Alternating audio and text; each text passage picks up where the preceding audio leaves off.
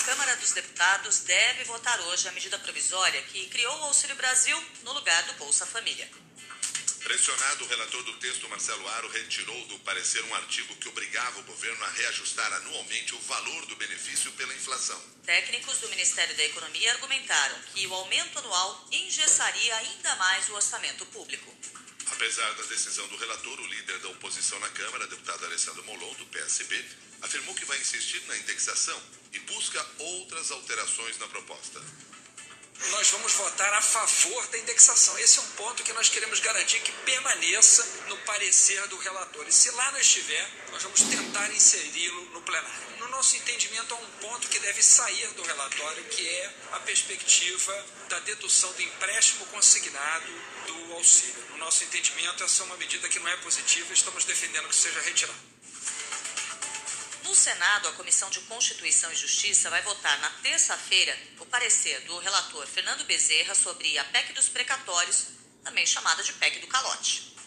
A proposta adia o pagamento das dívidas da União já reconhecidas pela Justiça e muda o cálculo do teto de gastos para garantir o Auxílio Brasil de 400 reais. Para ser aprovada em plenário, a PEC precisa ser votada em dois turnos com pelo menos 49 votos depois, o texto tem de ser analisado novamente pela Câmara por causa das mudanças. No texto apresentado ontem, Fernando Bezerra torna o Auxílio Brasil permanente, como sugeriram as principais bancadas no Senado, mas não indica a fonte de recursos para o benefício. O relator aceitou fazer as mudanças na proposta para tentar garantir os votos necessários à aprovação. Fernando Bezerra admite que o placar está apertado.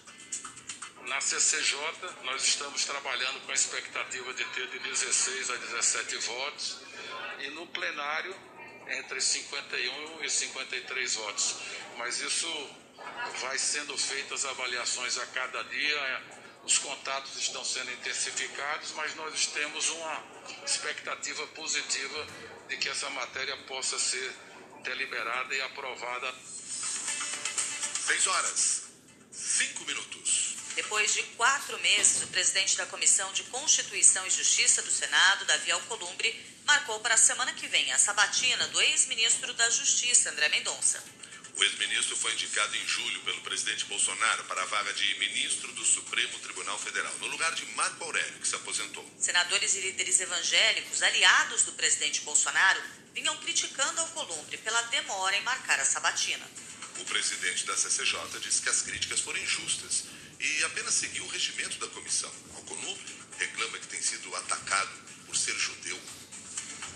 Fui ofendido pessoalmente na minha família e na minha religião. E dentro da prerrogativa, porque há mais ou menos quatro meses eu sou o grande responsável por não fazer a sabatina de um indicado. E eu não vejo ninguém cobrando CNJ, ninguém cobrando TST. Parece que só tem uma indicação na comissão.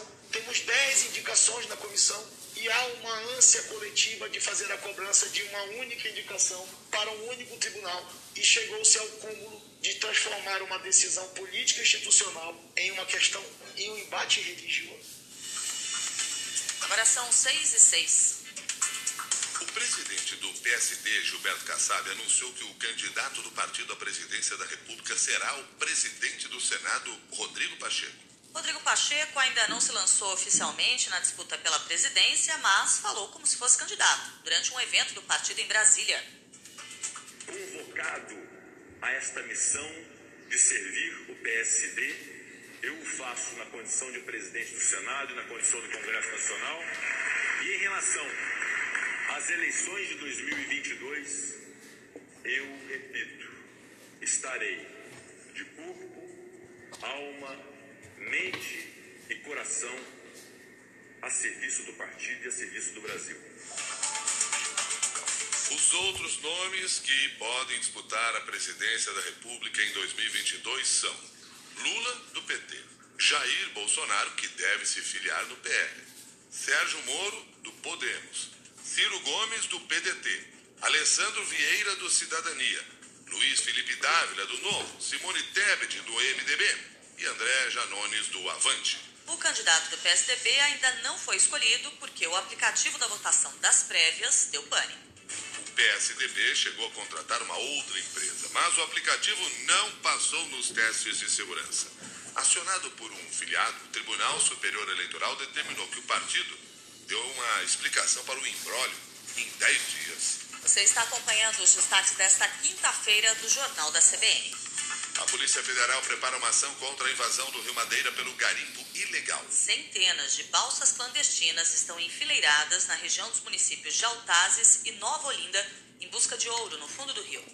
A ocupação num dos principais rios da Amazônia começou há 15 dias e até agora não houve nenhuma ação dos órgãos de fiscalização. Ontem, o Ministério Público Federal cobrou dos órgãos federais e estaduais uma ação emergencial coordenada no prazo de 30 dias. A cobrança envolve o Exército, a Polícia Federal, a Marinha, o Instituto de Proteção Ambiental do Amazonas, o IBAMA e a Agência Nacional da Mineração. Segundo o jornal Estado de São Paulo, a Polícia Federal se articula com o IBAMA e o Ministério da Defesa para conter o avanço dos garimpeiros. Em entrevista à TV Globo, o ativista do Greenpeace, Dani Clay Aguiar, criticou a falta de atuação dos órgãos ambientais contra o garimpo ilegal no Rio Madeira.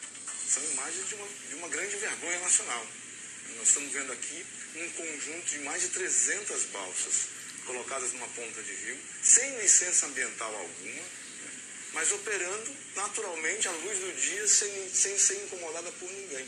Eles vêm atuando no Madeira há muitos anos, né? Uma, é uma, tem uma, uma, trilha histórica de atuação. Então davaria tempo suficiente para que, que as autoridades né, federais e estaduais se mobilizassem. E eles continuam lá, extraindo o ouro de maneira ilegal, né, sem serem incomodados. Em áudios, um homem identificado como garimpeiro fala em montar um paredão de balsas para reagir a qualquer tipo de abordagem para fiscalização. E vocês que tem muita balsa aí, fazer um paredão mesmo daqueles, esperar todo mundo aí na frente aí da balsa, entendeu? Um lá atrás, um na, na frente, esperar o que, que, que dá, entendeu? Eles vão respeitar, pô, entendeu? Eles só sabem criticar os garimpeiros, mas na realidade, se eles souberem o primeiro dinheiro que entra na cidade é o deles, pô, entendeu? Isso que eu fico revoltado. Por isso que uma vez, teve, quando tocaram fogo aqui, um Maitá no Mar Balsa aqui, nós fomos pra cima, tocamos fogo no Ibama, tocamos fogo no, no, na CMP, tocamos mesmo. 6 horas, 10 minutos. A cidade de São Paulo ultrapassou a marca de 100% da população adulta com esquema vacinal completo contra a Covid-19. Segundo a Secretaria Municipal da Saúde, todas as pessoas com 18 anos ou mais estão imunizadas com as duas doses ou com a dose única da vacina. No estado todo, quase 75% da população já recebeu a segunda dose e a meta é chegar a 80% até o início de dezembro. Com o avanço da vacinação e a redução do número de casos, internações e mortes pela Covid, o governo paulista anunciou que as cidades poderão desobrigar o uso de máscara ao ar livre a partir de 11 de dezembro. O coordenador do Comitê Científico do Estado, Paulo Menezes, orientou que a população continue avaliando quando deve usar a máscara em ambientes externos.